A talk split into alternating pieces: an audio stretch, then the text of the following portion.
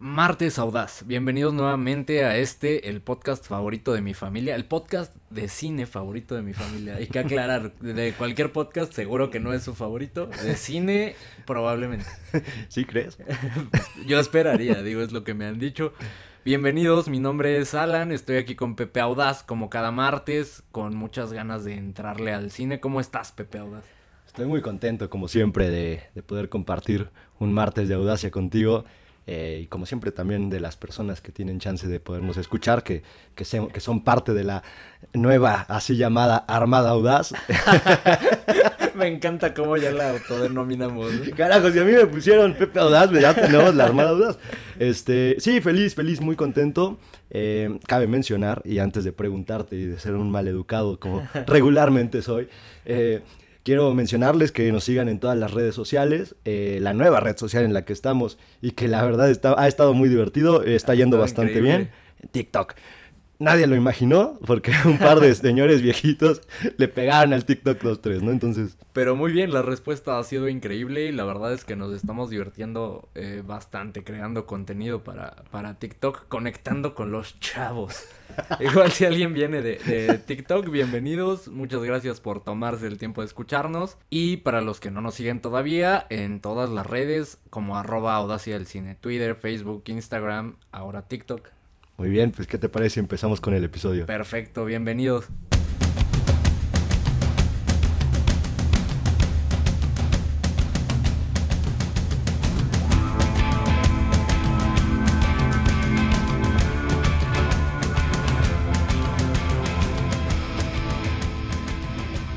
Y como ya todos se imaginarán, el día de hoy tenemos un episodio especial para conmemorar el Día del Padre, que para los que nos escuchen el martes fue el pasado domingo, para los que no ya sabrán que es el tercer domingo, el tercer domingo de, junio. Así es, entonces teníamos que hacer un episodio especial, hicimos el episodio de las madres, no nos iban a perdonar el no hacer uno de los padres, y vamos a, tener un poquito de la, la misma dinámica del episodio de madres. Básicamente darles vergüenza a nuestros papás. Exactamente.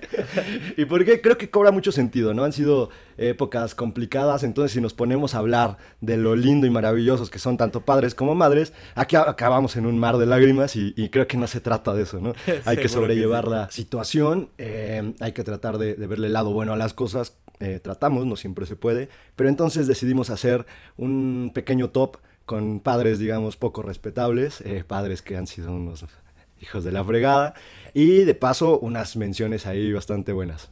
Sí, eh, ¿te parece si empezamos con estas menciones? Es top 7, eh, hay muchos más, también eso es una sorpresa, ¿no? Bueno, no sé si sorpresa, no sé si llamarlo sorpresa, pero hay más padres, vamos a llamarles tóxicos en el cine que madres tóxicas, ¿no? Nos costó un poquito más de trabajo hacer ese top de madres tóxicas, que de padres de padres la verdad es que había un montón.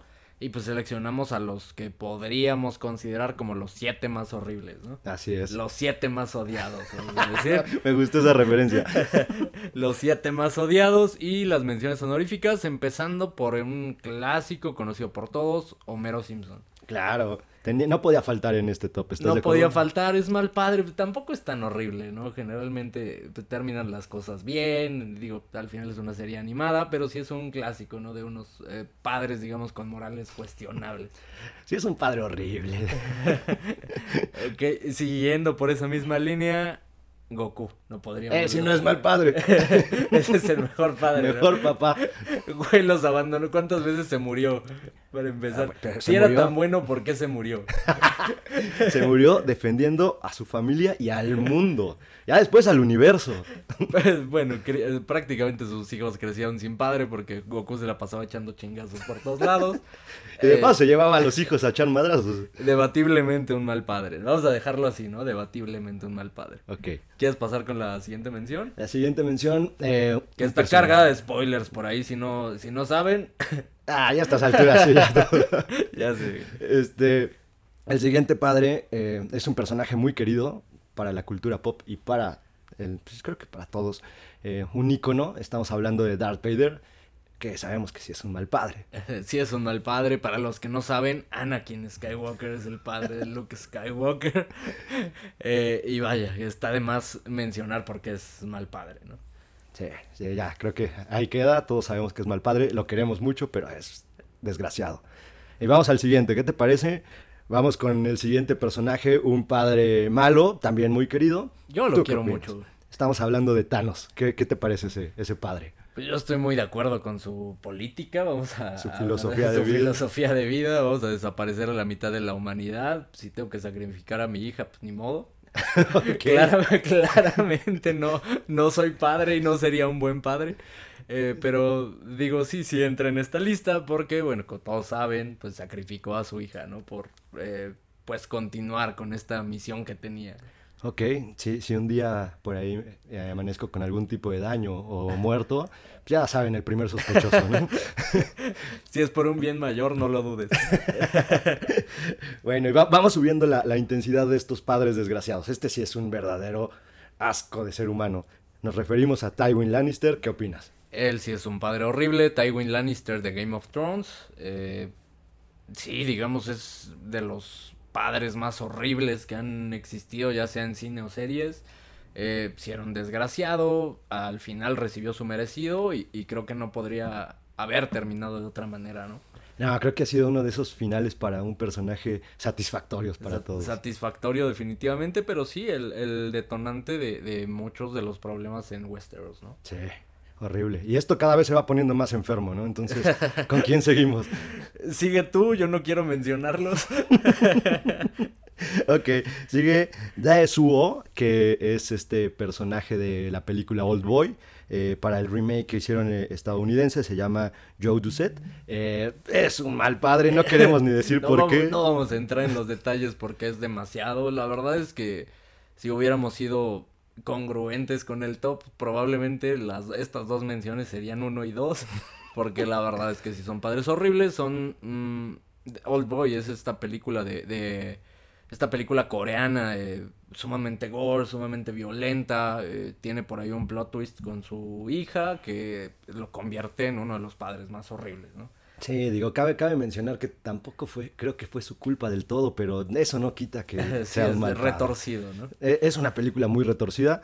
Véanla bajo su propio riesgo. Eh, la verdad es que está, está muy buena, pero sí está, está retorcida, está Sí oscura. te está- hace cuestionar la, la humanidad, ¿no? Una vez que terminas de verla. Creo que por eso quieres matar a la mitad de la población. Probablemente vi de, de ese tipo de películas a muy temprana edad, ¿no? Todavía en, en años formativos y Sí. fue lo que me acabó de reventar. ya cuando viste a Thanos fue como de, ay, ¿este qué? ¿Este qué? Ay, lo quiero mucho.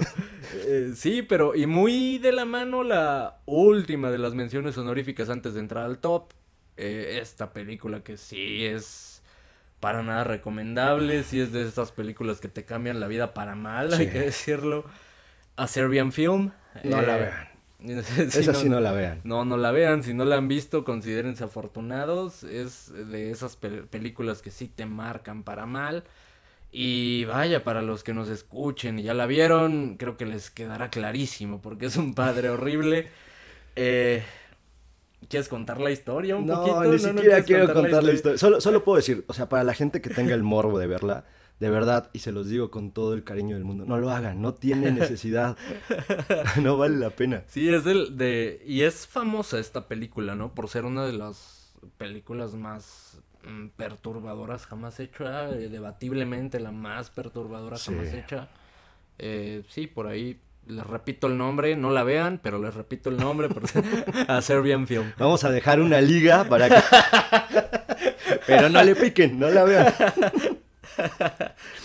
Y bueno, vamos a entrarle ya de lleno al top 7. ¿Qué te parece? Me parece bien. Este top sí está, no está cargado de, de cosas horribles para el mundo. Padres horribles, sí. Padres horribles. Pero se puede sobrellevar. Definitivamente sí, que el primero, y, y vamos a empezar como de, de menos horrible a más horrible. Sí.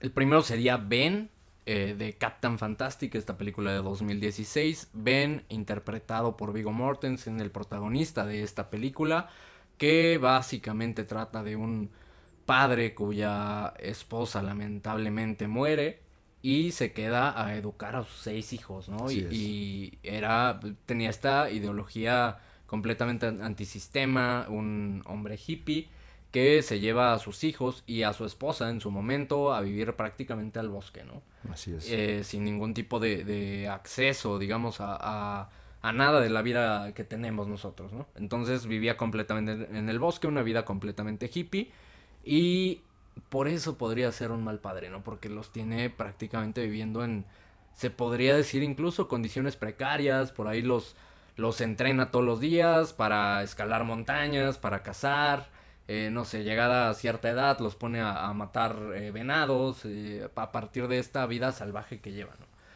Se podría decir que es mal padre por esto, pero al final pues tenía sus, sus ideales y los educaba de una manera que él consideraba pues adecuada, ¿no? Claro, creo que al final del día sus intenciones eran buenas. Él trataba de proteger a, su familia, em, derivado de la muerte de su esposa, que fue un gran trauma para él, y de pronto no, no saber para dónde guiar a tus hijos a seis se dice hijos e hijas, entonces prácticamente los educó de la misma manera, de una forma silvestre, una forma salvaje, eh, aislados de la sociedad, como, como mencionas, pero eh, también siendo personas muy cultas y sin ningún tipo de vicio, porque si algo, algo los...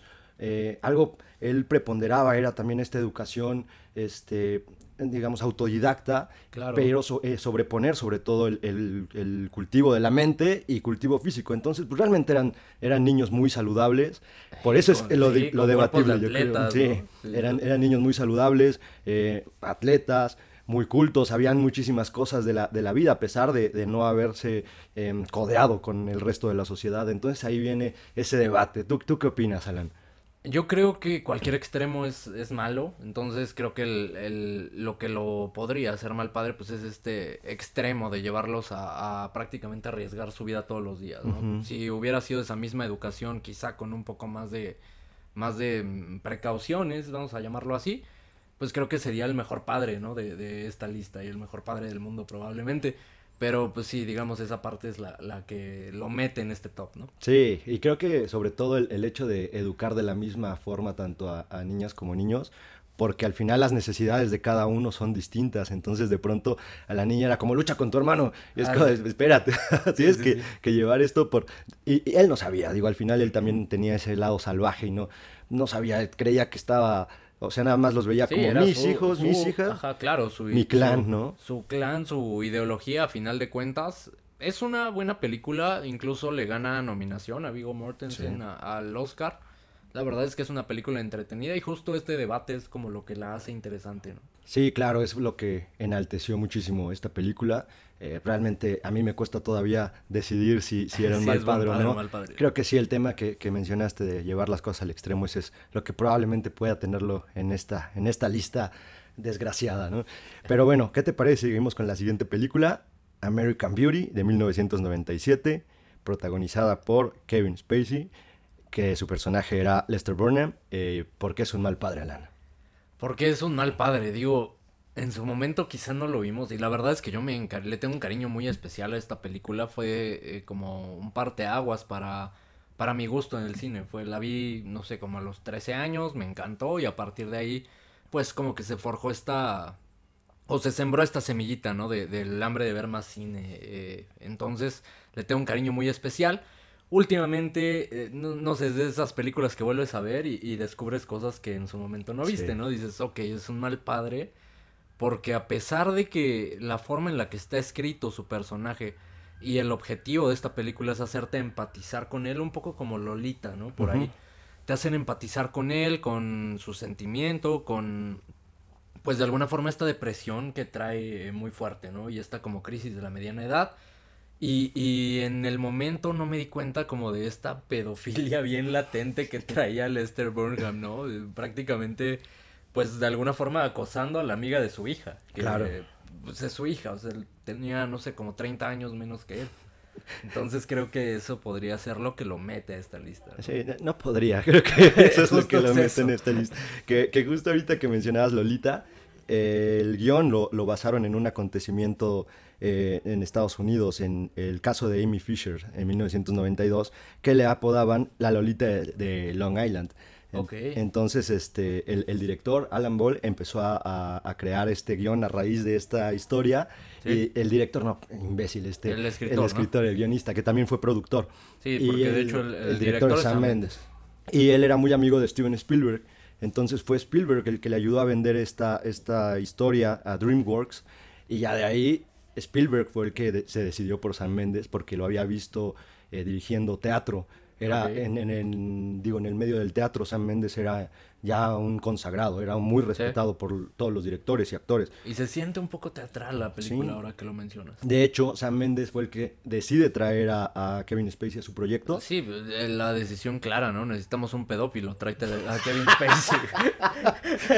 no sé si ya lo había visto en ese momento, pero tiene mucho sentido. Sí, ¿no? De hecho, como que Spielberg vio algo ahí y le dijo, este no me gusta tanto, pero Sam Mendes, como había trabajado con él en teatro, dijo, lo quiero, lo quiero, lo quiero, se quedó, ahora que lo dices de esa manera, creo que tiene mucho sentido. Así fue la decisión, ¿no? Sí. Proceso creativo, necesitamos un pedófilo.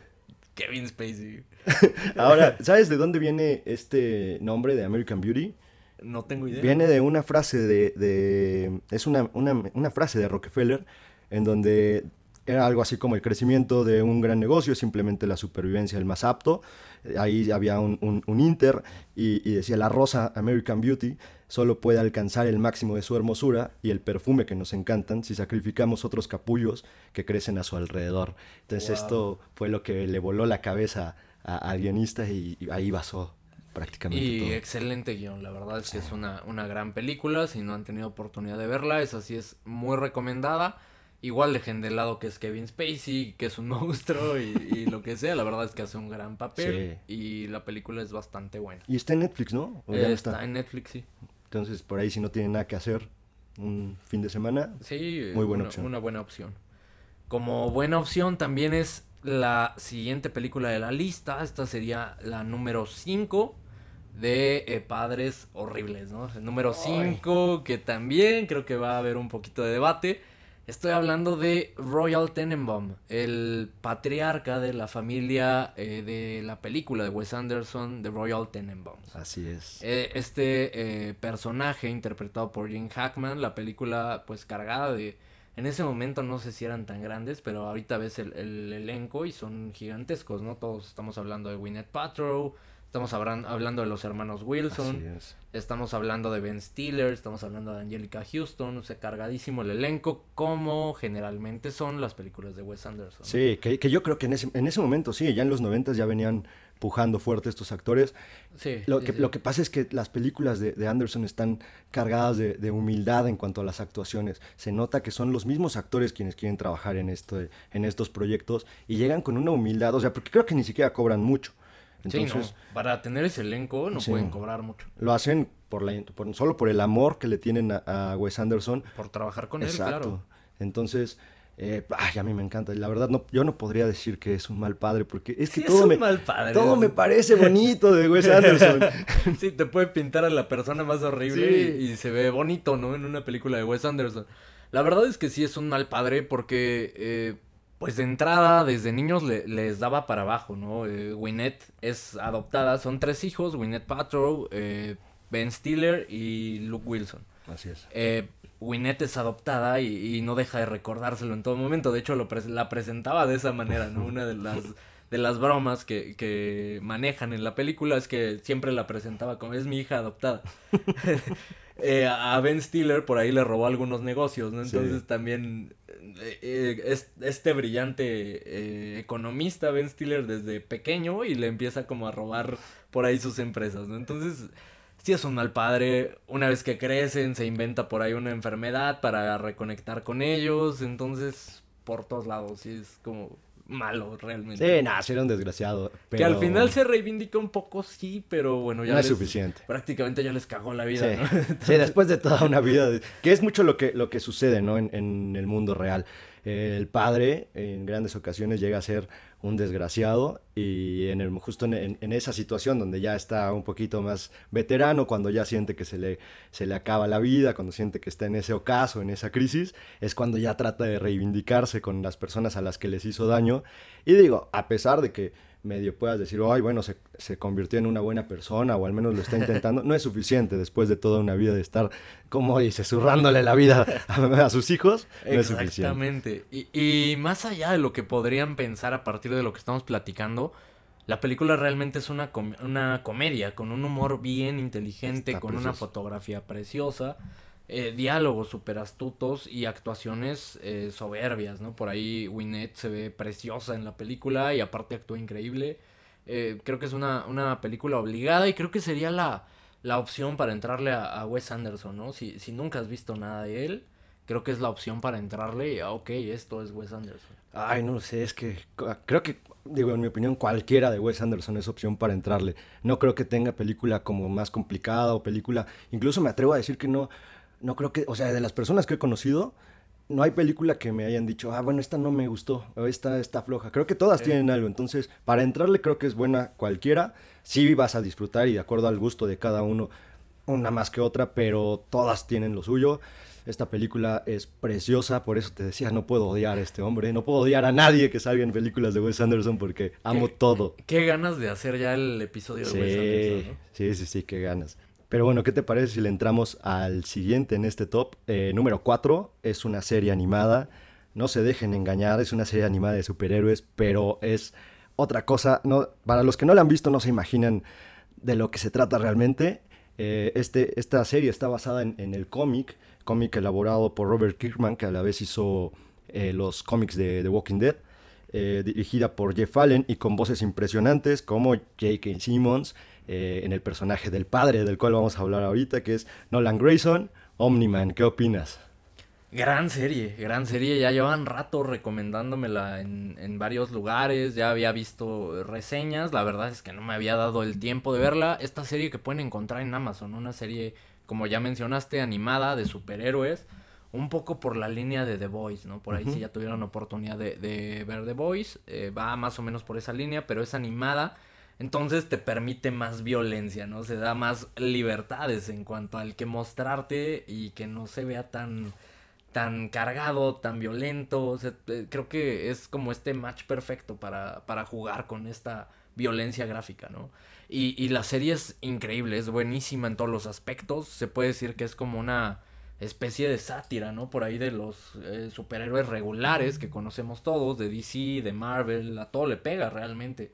Y, juega con este, pues, esta moral horrible. Básicamente la premisa, y no, no sé si sea spoiler, no creo que sea spoiler. La premisa es qué pasaría si, que es la misma de The Voice a final de cuentas, qué pasaría si Superman fuera horrible, ¿no? Entonces juega un poco con esto, eh, tiene toques de humor, humor bien negro. Y la animación está preciosa, ¿no? Por ahí las, las, batallas que se llegan a dar en la serie, buenísimas. La serie es recomendadísima, en serio. Si no les eh, gustan las series animadas, denle una oportunidad. Dos episodios. Si no la, los enamoran dos episodios, la dejan. Sí, que aparte la, la serie solamente tiene ocho episodios. Ocho episodios de 40 minutos uh más, 45 minutos. El primer, si me apuras, el primer episodio te atrapa completamente. Sí, te va planteando y se toma su tiempo para plantearte lo que, lo que pretende, pero sí consigue muy bien en el primer episodio engancharte, sobre todo en, en la parte final del mismo. Este, y centrándonos un poquito en, la relación de, padre-hijo, e eh, prácticamente se basa en, la vida de este, de este niño, de, bueno, este adolescente de 17 años, Mark Grayson, que es hijo de Omniman, que ya mencionamos, Nolan Grayson. Eh, se basa un poquito en la relación de, de padre-hijo que se da entre estas personas, pero a su vez nos va planteando qué es lo que sucede como ya dijiste, si Superman fuera un desgraciado. Entonces viene, viene aquí lo complicado, viene la encrucijada del hijo con el padre, vienen momentos cumbres entre, entre esta relación, vienen ahí diálogos increíbles en cuanto a la relación o la postura que existe sobre la madre. A mí, de verdad, en esa, en esa parte, cuando tenían ese diálogo me, reventó la cabeza completamente y aquí dije, es que está escrito increíble. Y aparte J.K. Simmons haciendo la, la, voz se le da una profundidad al personaje de Omniman que es brutal, está impresionante la serie por, eh, por todos lados. Y lo hicieron perfecto, esta primera temporada es como para hacerte este setup del mundo en el que nos están adentrando y, y como de todos los los villanos que podrían existir para Invincible prácticamente te, te plantean, es una tal cual, una temporada de para presentarte todo el mundo, ¿no? De, de, Invincible y la verdad es que promete muchísimo, qué ganas de que salga la siguiente temporada. Eh, parece que a inicios de 2022 vamos a tener por ahí la segunda temporada y qué ganas de verla ya. Sí, no, de verdad vale muchísimo la pena. Creo, creo, que ha sido una de las más populares de los últimos meses. La está rompiendo en Amazon en cuanto a audiencia. Toda la gente está hablando de ella. Por eso también creemos que no es spoiler en gran parte de lo que les decimos, porque pues ya muchos la vieron y tuvieron la chance. Ahorita que mencionabas las voces, Steven Yeun, Glenn hace la voz de Mark, también lo hace increíble. Ay, no lo reconocí en ningún momento, ¿eh? Hace un gran trabajo de doblaje en este caso. Está impresionante. De verdad que esta serie tienen que verla. Tienen que verla y también tienen que ver las siguientes tres películas. Llegamos al podio, los tres primeros lugares de padres más horribles. No sé si es un, premio tan honorífico, pero llegamos. Eh, número tres. Estamos hablando. Para mí tiene argumentos para ser el peor padre, pero igual tengo muy fresca la película, la acabo de ver el fin de semana, no entiendo por qué la vi hasta este momento, la verdad es que la película es buenísima, Estoy hablando de There Will Be Blood, esta película de Paul Thomas Anderson de 2007, eh, protagonizada por Daniel Day-Lewis, el gran Daniel Day-Lewis, uno de los mejores actores de, nuestros tiempos, debatiblemente el mejor actor. El, hombre desaparece en papel, lo hace increíble, es de estos actores del método que si le toca eh, actuar de moicano en el último de los moicanos se va a vivir con una tribu, eh, acá no sé si empezó a tratar horrible a sus hijos en caso de que tenga hijos. Eh, pero vaya, en este papel la rompe como siempre. Es este, eh, pues empresa, empieza como... Si es un empresario, es la historia de un empresario del petróleo. Empieza él mismo sacando el petróleo con sus manos. Posteriormente va creciendo y va amasando una pequeña fortuna, ¿no? y y pues haciéndolo a través de, traiciones, de, negocios chuecos, de explotar a la gente y se convierte en este empresario del petróleo. Eh, adopta a un hijo por ahí en los primeros minutos de película, no es spoiler. Eh, se lo queda por X o Y razón, eh, eso sí ya sería spoiler, se lo queda al niño y si se le puede llamar así, pues se encarga de criarlo, ¿no? Que realmente para él criarlo es tenerlo ahí en, en la operación, en el extraer el petróleo, eh, con el riesgo que esto conlleva y eh, pues con cualquier accidente que, que, estoy tratando de no entrar en spoilers, pero con cualquier accidente que esto pueda conllevar, ¿no? Eh, por ahí a mí se me hace que este podría ser el peor. Tú eh, no estuviste de acuerdo. ¿Por qué no estuviste de acuerdo que es el peor padre? Creo que de alguna manera tenía sus, sus motivos. Eh, no, no los justifico para nada, pero en relación a la historia, porque esto está basada en, una novela que hablaba del inicio de la industria petrolera y es una crítica completa al, capitalismo estadounidense. Completamente. Es una crítica al, a este, este esta legión de emprendedores que se hicieron muy ricos, muy adinerados, basándose en destruir lo que estaba a su paso. Entonces, creo que más que verlo como un mal padre, lo, veía como un mal ser humano, ah, pero porque retrata, de hecho el personaje de Daniel de Lewis está basado en, muchos de los magnates petroleros de los inicios de esta industria. Entonces, más, más que verlo como en, el enfoque tanto del padre, me, clavé más en, lo, en, el tema del emprendimiento y del capitalismo y de los sueños que tenían sin importarles sobre quién pasaran, de la manipulación que existe en cuanto a, se me quedó muy grabada la manipulación de la religión en las personas, la manipulación del concepto de familia. Entonces, creo que por eso es que ya no me, quedé tanto con la relación de padre-hijo y me quedé muchísimo con todo este, esto que envolvía este, este magnate. Que, este que ser humano horrible, Exacto. Más que un mal padre, es un ser humano horrible y el ser mal padre pues es consecuencia de, lo horrible que es como Ya no sé si podría llamarlo padre siquiera.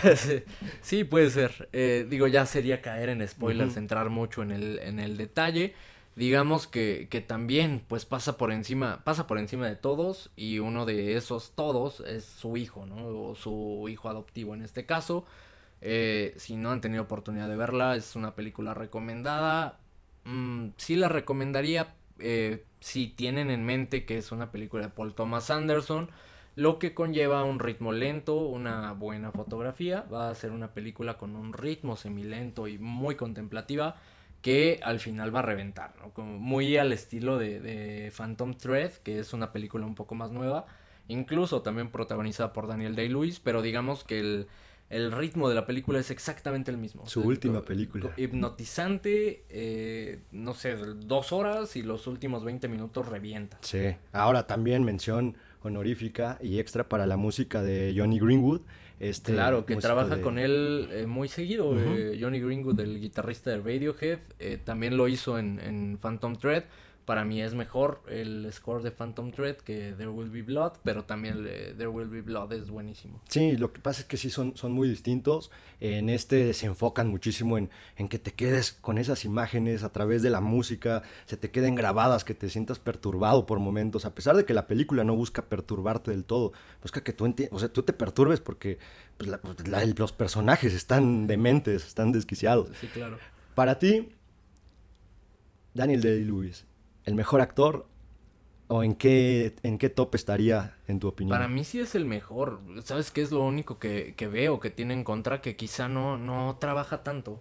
selecciona demasiado bien sus proyectos, ¿no? Y, y se puede decir que hasta tiene cierta exclusividad últimamente con Paul Thomas Anderson, ¿no? Sí, de hecho ya fue su última película la que hizo eh, de Phantom Thread y ya dijo que no iba a actuar más, lo cual es lamentable. Daniel Day-Lewis, yo creo que si Paul Thomas Anderson regresa a hacer, a dirigir algo, eh, va a volver a hacer película.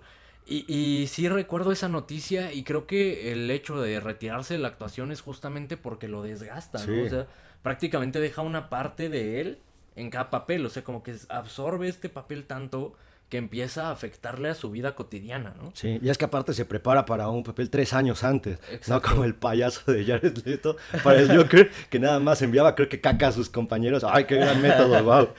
Sí, sí, sí. Esto sí es, una preparación ardua. Te digo, a mí me encanta Daniel Day-Lewis, para mí es el mejor actor, por ahí lo que podría tener en contra es justamente eso, que no trabaja tanto, pero vaya, si te está afectando emocionalmente, definitivamente es algo que no puedes hacer constantemente y, tienes que ser bien selectivo con tus proyectos. Sí, sí, sí. Sí, para mí también creo que es el, mejor actor, no sé si de la historia, pero al menos sí de la, de la época que yo llevo conociendo de cine, lo poco que llevo a conocer. Daniel Day-Lewis es el mejor actor. Es que desaparece en pantalla todo el tiempo y, prácticamente es, actuó en nominación automática, ¿no? Sí. Pero bueno, gran actor, gran película terrible padre, terrible ser humano, eso lo convierte en nuestro número 3. Pasamos al número 2. Me parece bien, vamos a darle al número 2. Hay otra gran película, nos referimos a The Shining, El Resplandor, dirigida por Stanley Kubrick, basada en la novela de Stephen King y protagonizada por el capo de capos Jack Nicholson en su personaje de Jack Torrance. Aquí nos trata un poquito la historia de, este personaje, un escritor que se va con su familia a vivir a, a un hotel en donde empiezan a ocurrir cosas extrañas. Eh, no sé si contarles más de la película, creo que todos ya han visto bastante de esta, es parte de la cultura pop, es parte de memes, es parte de referencias en cualquier cosa, eh, tiene una de las fotografías más icónicas de la historia del cine, entonces está de más comentarles la trama, si no la han visto échenle un ojo, se están perdiendo de muchísimo, una gran película, pero Alan, ¿por qué es un mal padre? Creo que y vaya, ya llegamos como a lo, a lo hardcore, ¿no? Del de, episodio. El simple hecho de querer matar a tu hijo te convierte en un mal padre, ¿no? De, aterrorizar a su familia, de, de, perseguir a su hijo, de atormentarlo y dejarle secuelas que posteriormente vimos en esta eh, película reciente, En, en Doctor Sleep, que acaba de salir hace un par de años. Sí, tiene poco. Que, que la verdad es que es buena la película, pero bueno, ahí vemos todas las secuelas que le deja a su hijo a partir de andarlo persiguiendo por todo el hotel con un hacha, ¿no? secuelas es poco, o sea, imagínate, tu padre te va persiguiendo con un hacha. Cabrón, yo no salgo de mi habitación en la vida. sí, entonces creo que está bien de más porque es un terrible padre. Al final sus actos hablan por, por sí mismos y es, como bien mencionas, parte de la, de la cultura pop. Sí, y bien lo hemos dicho, ¿no? En estos eh, en alguno de estos episodios que hemos hecho. Si apareces en Los Simpson, eh, quiere decir que ya marcaste como algo, ¿no? Realmente, si te hacen como una parodia en Los Simpson. Aparte debe ser como una de las playeras más estampadas del eh, mundo. Seguramente, sí. Entonces, bueno, ya, está, está de más seguir hablando de esta gran película. Cabe mencionar, ya lo dijimos, es una película increíble. No vamos a profundizar más porque seguramente ya todos la vieron y los que no, pues no sé qué han estado haciendo. Este Probablemente del top 3 por ahí de películas de horror, ¿no? Top 3, top 5 películas de horror, por ahí debería de estar. Sí, sí, sin problema. Eh, Pero bueno, eso nos lleva al primerísimo lugar. Uy. Primerísimo lugar. Y esta es una película un poco más desconocida. Por ahí en los noventas fue un madrazo. Eh, actualmente un poco olvidada, ¿no? Sí. Y, y entiendo un poco, vamos a, a hablar un poquito de eso.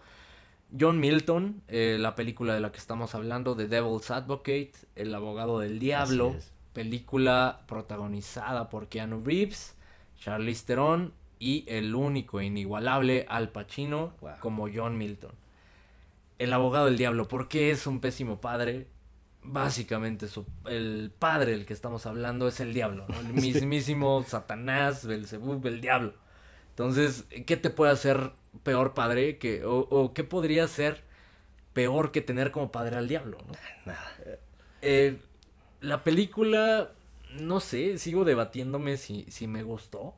Es como de estas películas controversiales que tienen una idea muy buena, muy, muy buena, pero por ahí pobremente ejecutada podría ser. No sé, digo, eh, de entrada y, poniéndolos un poco en contexto, eh, la película trata de este abogado que es muy bueno, ha ganado, nunca ha perdido un caso, creo que por ahí tiene un récord como de 40 y algo casos ganados, interpretado por Keanu Reeves, que eh, vive con su esposa, Charlize Theron, y le ofrecen, a partir de este éxito que está teniendo en Florida, le ofrecen irse a Nueva York a trabajar en una firma bien importante de prácticamente el peor ser humano del mundo, eh, ni siquiera ser humano, es el mismo diablo, ¿no? Que tiene por ahí empresas, negocios chuecos eh, y protege pues a, muchos villanos, mucha gente corrupta, mucha gente muy poderosa. Eh, a partir de ahí se va desarrollando esta trama, esta relación con, con Al Pacino, en este caso John Milton, que resulta ser el padre de Keanu Reeves. La premisa, como la, la cuento, es buenísima, ¿no? Pero por ahí el, el final creo que está muy pobremente ejecutado, incluso rosa lo, lo fantasioso e incluso por ahí mm, cómico sin querer, ¿no? Es- un poco comedia involuntaria. Es que ahora, la película está dirigida por Taylor, Hack- Taylor Hackford, que nos dio la joya de sangre por sangre. Tampoco Es a- una joya, está divertida, está buena, pero no ibas a esperar que con esta película te va a dar una obra maestra. ¿Estás de acuerdo? Aparte, no se pueden arriesgar, lo platicábamos justo cuando vimos la película. La película se hizo en- salió en 1997. Creo que la empezaron a, a- a escribir a, a producir desde unos 3, 4 años antes. En los 90 no te podías arriesgar con la lana de los estudios. Entonces, y lo Sí. vimos en el final, ¿no? O sea, es un final Sí, que no se arriesga. Es un final seguro, ¿no? Un Algo final seguro. segura, eh, sí. Pero lo, in- lo intentan, lo intentan hacer bien. Tiene ideas muy buenas. La idea de, de los pecados, la idea Claro. del libre albedrío, de la supuesta libertad Eso que tiene el ser encantó, lo humano. del libre albedrío me encantó. Tiene diálogos muy buenos la película. Creo que ahí lo que, lo que falla un poquito, pues bueno, digo, sé que la gente ama a Keanu Reeves, pero sí, le falla un poquito la actuación. Es que no es un buen actor y voy a, no sé, igual perdemos escuchas a partir de esto. Keanu Reeves no es buen actor. Keanu Reeves resalta porque el vato es increíble, es el, probablemente el ser más cool del planeta, ¿no? Querido por todos, todos amamos a Keanu Reeves, pero Keanu Reeves siempre es Keanu Reeves. Cuando resalta, cuando le dan un papel de Keanu Reeves o estos papeles que domina como John Wick. En John Wick está impresionante porque no requiere tener expresión, no requiere tener un rango, solo con ser cool, ser con eso es más que suficiente para romperla como John Wick. Y, y ojo, eh, me, me encanta Keanu, es de mis personas favoritas en el mundo, lo quiero muchísimo, probablemente lo quiero más que a ti. No sé, digo, Es debatiblemente. debatible, es complicado. sí, eh, pero sí, no, no es buen actor en mi opinión. Sí, no, que digo, creo que tiene muchas más películas horribles. eh, Claro. Mucha gente dirá, ¿cómo crees? Si es, es John Wick, es este Neo en Matrix, es esta persona que, que Que es el jugaba mismo fútbol papel, americano. ¿no? Si tienen... si Neo tienen- y, y John Wick es el mismo cabrón. Y John Falco también es el mismo. y el abogado del diablo también es el mismo. Es Constantine, ¿no? Es prácticamente lo mismo. Sí, aunque creo que aquí en el, en el Abogado del Diablo le exigieron actuar un poquito más y hay ciertos rostros, incluso Ajá. lo que mencionabas de comedia involuntaria, la estábamos viendo y hay ciertos rostros que era como de no mames. Sí, sí, la tira un poquito. Ahora Al Pacino se vuela la barda como siempre. Le van perfecto estos papeles en los que en los que tiene que estar como súper over the top, súper eh, volado, exagerado, sobreactuado. le van increíble, ¿no? Estas reacciones, por ahí los últimos 20 minutos se los roba, por ahí con un monólogo, monólogo explicándole eh, prácticamente sus motivos, ¿no? A Keanu y lo hace impresionante, le vino como anillo al dedo este papel. Sí, no, Al Pacino actuando es se roba la pantalla, simplemente los demás no existen a su alrededor. En, este, en, este, en esta película en particular se nota muchísimo que Keanu Reeves no tenía tanta experiencia actuando al lado de este tipo de, actores que simplemente se lo traga, se lo traga por completo. Ahora, ahorita decías, le van muy bien esos papeles. Creo que ni siquiera son los papeles. Al Pacino es el que dice, aquí quiero un momento en donde voy a gritar y voy a decir. Probablemente. Sí, o sea, ya está en ese, en ese rango en el que puede decidir qué hacer con su guion y qué hacer con la película, por dónde la quiere llevar. Aquí lo hace muy bien. Es cierto, Al Pacino ha tenido en algún momento algunas actuaciones demasiado over, pero es Al Pacino. A él no se le puede recriminar un carajo porque es el hombre con más personalidad que yo he visto en pantalla grande. Seguro que sí, y es como de estos actores emblemáticos. Digo, nada que ver con el episodio, pero Al Pacino o Robert De Niro. Uy, es una pregunta muy complicada, pero sí me voy a decidir por poquito por Al Pacino. ¿Sí? ¿En serio? No, yo sí me quedo con... Híjole, es que también De Niro tiene pues estas comedias que ha intentado hacer algunos papeles en películas bien malas, que también Pacino las tiene. No sé, creo que yo sí me quedo con De Niro, nada más por llevarte la contraria y hacer polémica. Pero bueno, este fue nuestro top con Al Pacino como el diablo en el número uno.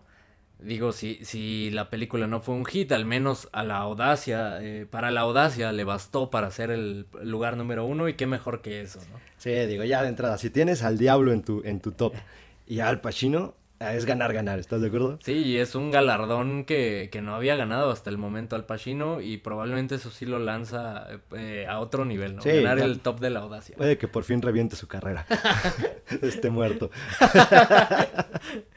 Eh, bueno, muchas gracias por escucharnos. Ojalá se hayan divertido tanto como nosotros haciendo el episodio. No se olviden de pasar por nuestras redes sociales a seguirnos con la novedad de TikTok que la estamos reventando. No, no sé, la verdad si la estemos reventando, igual son como los estándares de TikTok, pero la verdad es que ha sido bastante grata la respuesta, ¿no? Y ha sido divertido. Ha sido divertido, eh, pasen por ahí en todas como arroba audacia del cine y no se olviden de escucharnos todos los martes. Mm, no sé si tengas algo más que decir. Pues nada más, lo mismo que tú prácticamente, agradecerle a todos por escucharnos, por darse un tiempito acá en, en los martes de Audacia y sobre todo por interactuar en TikTok, que para mí ha sido una sorpresa. Digo, la verdad es que no pensé que siquiera que fuera a ver algunos comentarios, ha estado muy divertido. Por ahí ya tenemos haters, era mi sueño tener haters, eh, ya hay gente peleándose en los comentarios y para mí eso quiere decir que ya la audacia está triunfando, ¿no? ok, me quedo con eso, muchísimas gracias a todos, los quiero mucho, te quiero mucho, Alan. Muchas gracias, hasta pronto.